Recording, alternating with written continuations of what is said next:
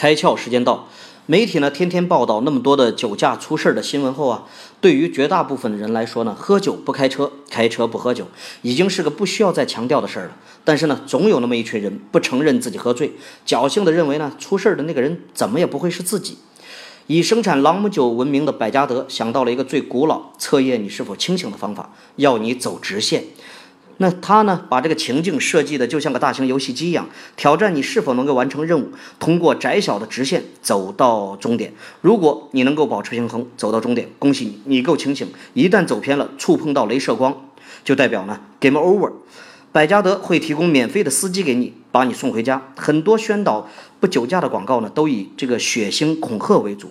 百加得用游戏的方式，在轻松愉悦的这个氛围中呢，让你更容易接受不酒驾的劝导。今天你开窍了吗？更多节目，请扫描封面二维码，关注公众号“开窍”，和更多小伙伴一起来听故事、开脑洞。